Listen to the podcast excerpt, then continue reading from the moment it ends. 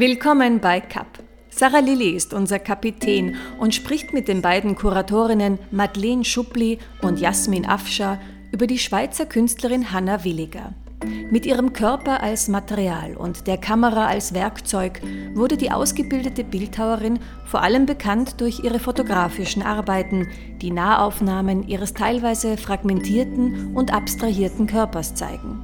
Hanna Williger starb vor 25 Jahren, doch ihr selbstbestimmter Blick auf den eigenen weiblichen Körper ist heute aktueller denn je. Willkommen zum Cup-Podcast. Willkommen Madeleine Schuppli und Jasmin Afscha. Ich freue mich sehr, mit euch über die Schweizer Künstlerin Hanna Villiger sprechen zu können. Wir befinden uns heute in Susch, wo ihr beide gerade beim Aufbau oder vom fertigen Aufbau eurer gemeinsam kuratierten Ausstellung Hanna Villiger Amaze Me seid.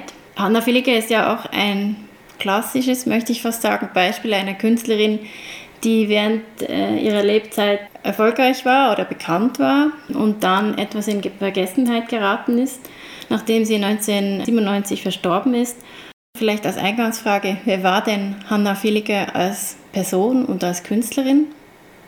Hanna Villiger war eine Künstlerin, die wirklich durch und durch dieses Künstlerinnensein gelebt hat. Sie war, hat eigentlich alles gegeben für ihre Arbeit und war da wie sehr intensiv ähm, in ihrer Arbeit drin. Sie hat begonnen interessanterweise als Bildhauerin und hat auch das studiert, Skulptur und ist dann bekannt geworden mit Fotografie, wo sie eigentlich Autodidaktin war, hat aber das immer mitgenommen, dieses, ähm, was sie gelernt hat in der Skulptur, dieses dreidimensionale Arbeiten, obwohl sie ja nachher dann flach gearbeitet hat.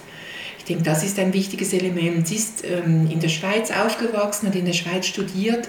Wichtig war für sie dann, dass sie nach Rom zwei Jahre nach Rom ans Instituto Svizzero gehen konnte, dort sehr, sich nochmal sehr entwickelt hat in ihrer Arbeit und als sie dann zurückgekommen ist, wirklich eben so ihre Fotografinnenkarriere richtig gestartet hat. Sie hat auch sehr jung, hat sie schon große Erfolge gehabt, schon Stipendien bekommen. Das ging richtig gerade so los mit ihrer Karriere. Und wer sie war als Person, wir haben sie beide nicht mehr gekannt.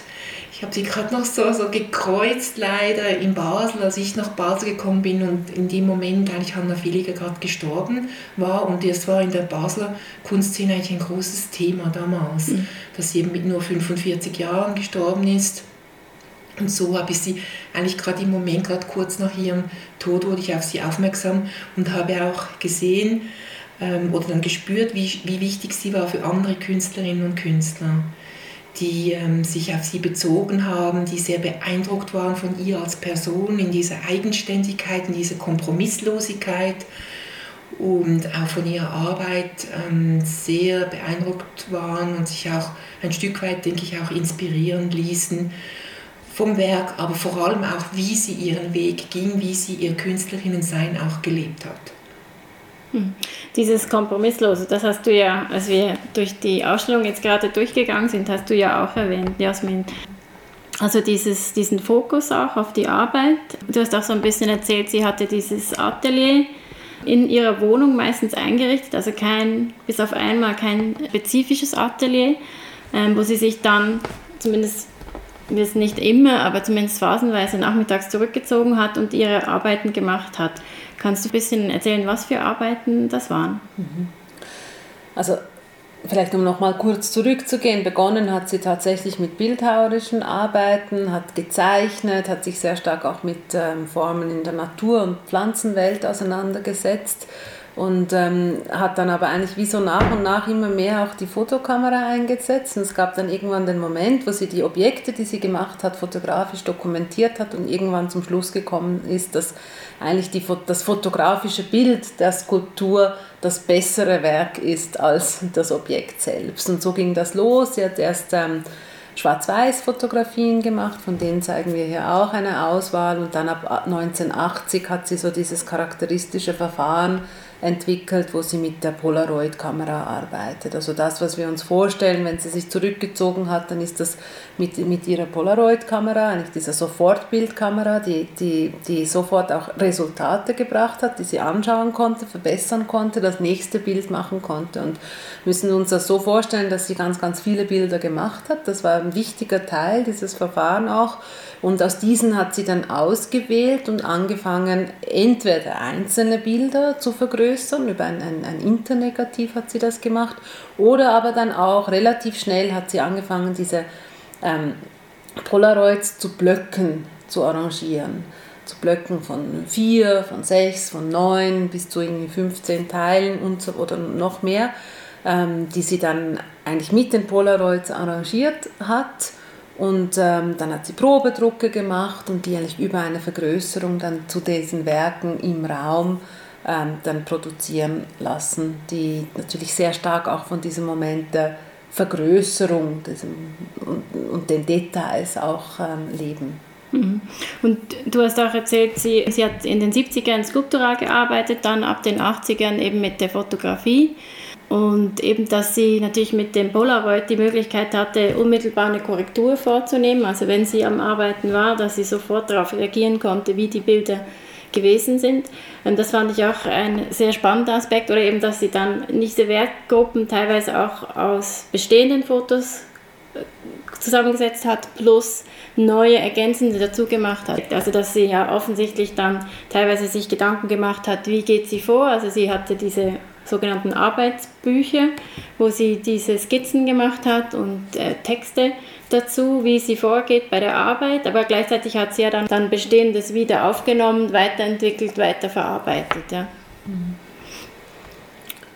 Und es ist auch so, also wenn wir jetzt auch durch die Ausstellung gehen, oder wir haben sie die, die chronologisch ähm, aufgebaut und wir sehen eigentlich auch wirklich so diese Bandbreite und Diversität, die sie mit, mit dieser quasi selben Technik, wenn man so will, dann, dann zutage legt. Von, von diesen frühen Bildern in den 80er Jahren, wo ähm, teilweise noch ihre, ihre Partnerin Susanne Wies auch zu sehen war, wo wir nicht ganz genau wissen, wer die Kamera in der Hand hält, wo wir Alltagsobjekte haben, wo wir eigentlich eher noch so den Blick nach außen haben bis, und dann, dann diese Entwicklung weiter zu den Werken ähm, wo dann Hanna Filiger die Kamera dreht und, und die Polaroid-Kamera auf sich selbst richtet und aus unterschiedlichen Distanzen, wobei eigentlich immer quasi die Armlänge ist eigentlich wie vorgegeben, mhm. oder? Das ist diese Distanz, die, die, die sie hat. Aber dann von hinten, vorne und so weiter, wie dann irgendwann auch Spiegel zum Beispiel reinkommen, mit Spiegel arbeitet oder mit ähm, Textilien, die sie aus Afrika nach Hause genommen hat, mit, mit Objekten und so weiter. Also sehen wir auch von, von sehr, sehr so figürlichen Bildern bis dann zu solchen, wo wir eigentlich fast gar nicht mehr erkennen, dass es überhaupt ein Körper ist, äh, dass ein Körper der Ausgangspunkt auch war. Mhm. Und bis hin dann zu diesen ganz letzten äh, Bildern, wo es dann wo sie dann nur noch mit Textilien arbeitet und der Körper eigentlich ganz entschwunden ist. Das ist eine große Bandbreite mhm. auch.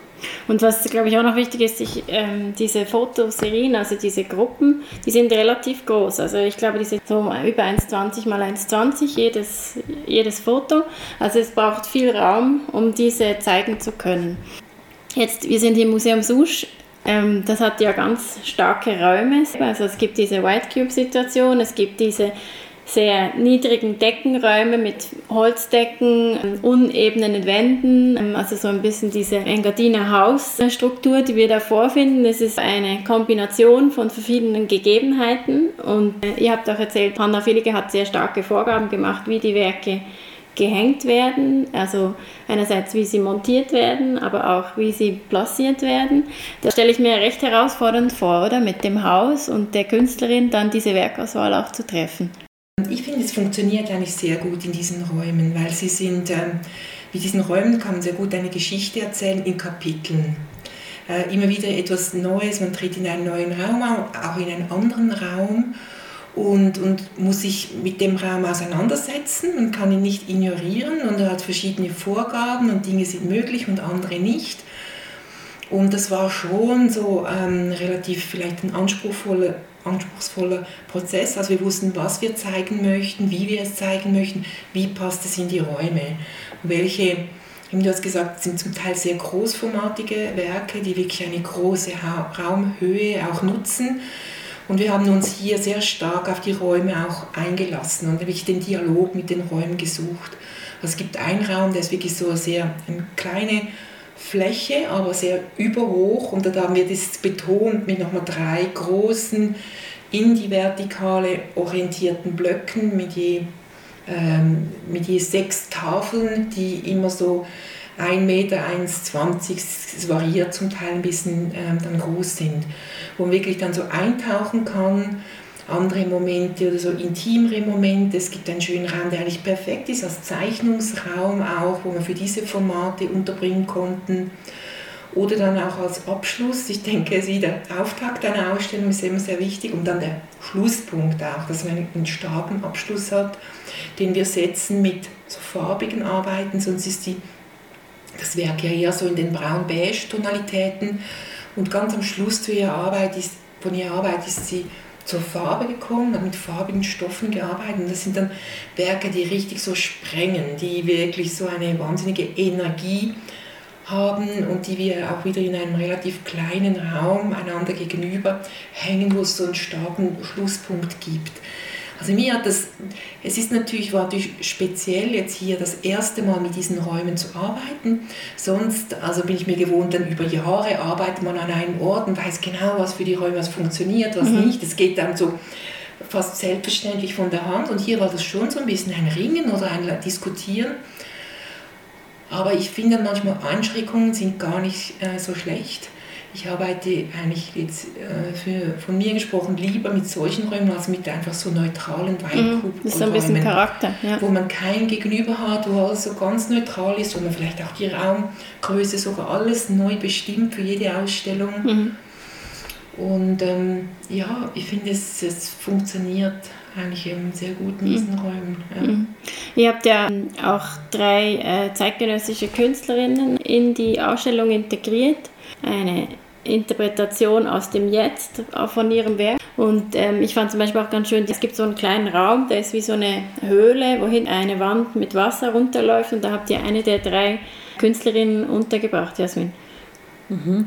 Genau, also ich glaube, diese zeitgenössischen Positionen, das war eigentlich fast ganz von Anfang an Teil des Konzepts, dass wenn wir aus, der, aus gegenwärtiger Perspektive auf Hannah Filiger schauen und auch fragen, ja, was können wir von ihr heute lernen, dass das eigentlich wie fast naheliegend ist, dass da eigentlich Gegenwartskunst dann auch dabei ist, um auch zu zeigen, dass sie in ihrer Zeit ja vieles auch schon gemacht hat, was heute an Themen und so weiter auch, auch ähm, selbstverständlich ist und dass das eigentlich wie am besten geht, das über künstlerische Positionen. Und bei Lou Mastura, das ist die Künstlerin, die jetzt in, diesem, in dieser Grotte, wenn wir so wollen, ausstellt, ähm, es ist eine französische Künstlerin, die aber schon länger in, in, in der Schweiz lebt und eigentlich eine bildhauerische Praxis hat.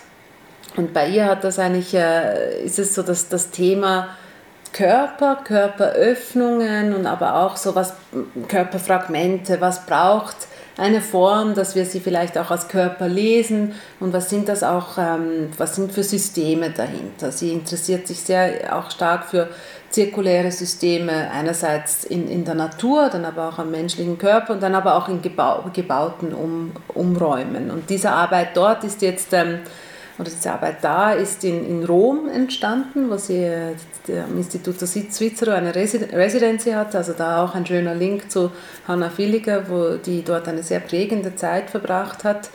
Ähm, und Lou Masturo hat äh, in ähm, Rom sich mit dem Brunnensystem beschäftigt. Und da haben wir natürlich ganz viel so diese Momente von Öffnungen, von ähm, aus, aus Gesteinen, aus, aus ähm, fixen äh, Formen kommt Wasser heraus und sie hat das aufgenommen und hat jetzt eigentlich so ein Wasser ähm, gemacht, wo wir diesen, dieses, diese, diese Momente haben mit ähm, Mündern aus äh, Carraro-Marmor und anderen Steinen und eigentlich so eine, eine Landschaft, wo wir dieses Innen-Außen sehr stark haben. Und sie bezieht sich dann auf die römische Mythologie. Wir haben aber eben auch das Thema von, von Körperöffnungen das, ähm, und eigentlich das, das Innen und Außen, das ja auch bei Hannah Villiger mhm. ein, ein großes Thema ist. Und das war jetzt irgendwie vom Räumlichen, um jetzt da anzuknüpfen, eigentlich wie ein, ein, ein glücklicher Zufall. Das sieht so aus jetzt, als wäre die, das Werk für diesen Raum geplant gewesen, ist dem aber nicht so. Also wir haben die Künstlerin eingeladen und haben dann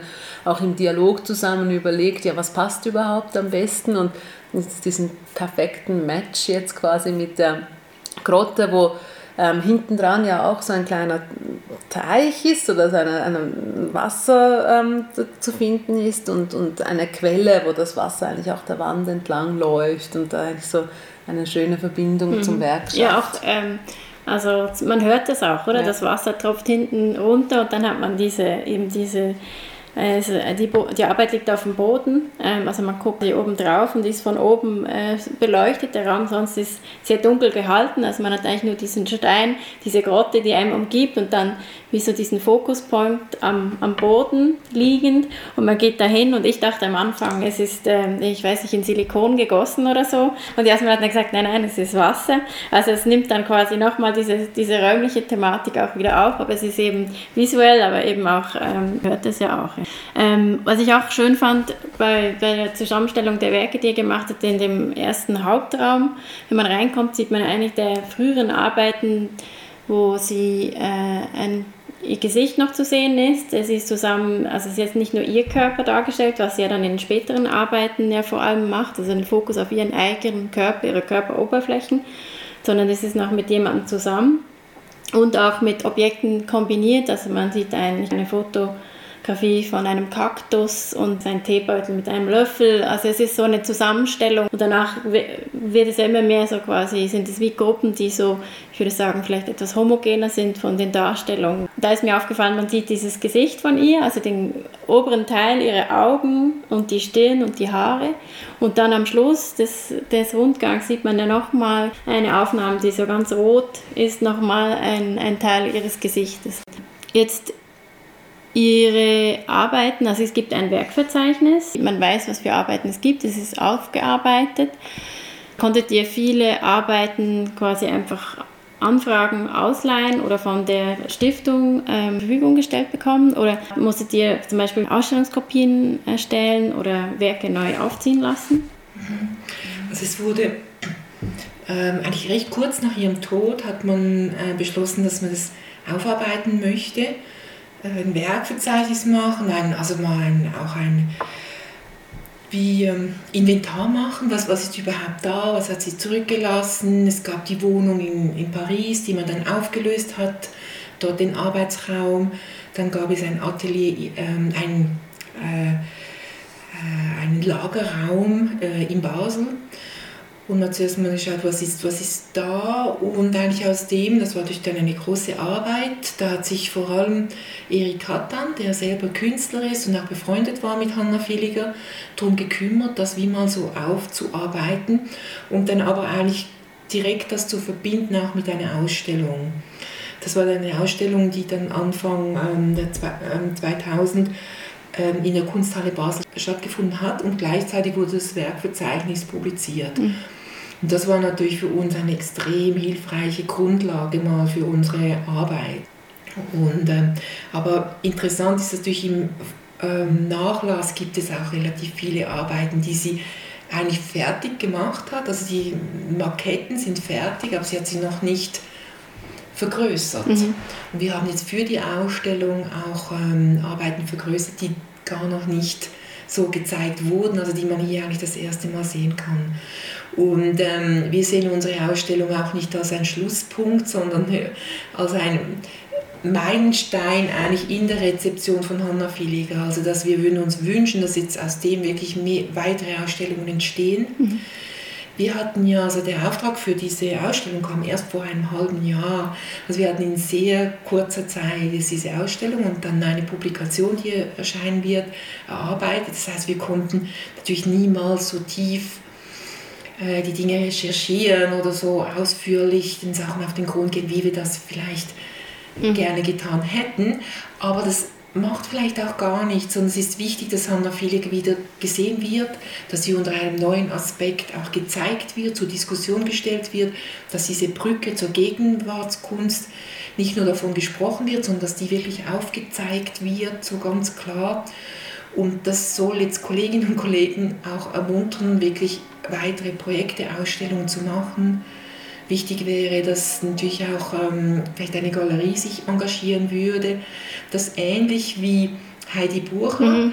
weil direkt vor Hanna Villiger war ja hier in Susch eine Ausstellung von Heidi Bucher und sie hatte sehr wenig Erfolg zu ihren Lebzeiten. Äh, bei ihrem Tod kannte sie fast niemand. Also, also und unterdessen so mit geeinten Kräften von Familie, Nachlass, Galerien ist sie, ist sie jetzt wirklich präsent und konnte diese Arbeit in, im Bewusstsein der Kunstszene und des Kunstbetriebs auch verankert werden. Und das wäre wirklich unser großer Wunsch, dass das passiert, mhm. auch mit Hanna Villiger. Mhm. Und ähm, ich denke eigentlich, der Moment ist genau richtig, weil eben Themen, es wurde auch schon angesprochen, die sie berührt in ihrer Arbeit, treffen sich mit Themen, die aktuell gesellschaftlich oder auch künstlerisch extrem diskutiert werden von uns. Und das gerade der Moment eigentlich fast ideal ist, mhm. um jetzt Hannah Villiger vertieft anzuschauen und dann eben weiterzudenken. Dann würde ich sagen, auf nach Susch, sich die Ausstellung anschauen. Es gibt im Moment noch keine zweite Station der Ausstellung, glaube ich. Nein. Die Ausstellung eröffnet am 4. Januar 2023 und läuft bis zum 2. Juli. Also viel Zeit. Und die Eröffnung ist am 7. Januar. 7. Januar. Also, dann sage ich herzlichen Dank. Herzlichen Dank auch. Vielen Dank. Und, äh, auch bald.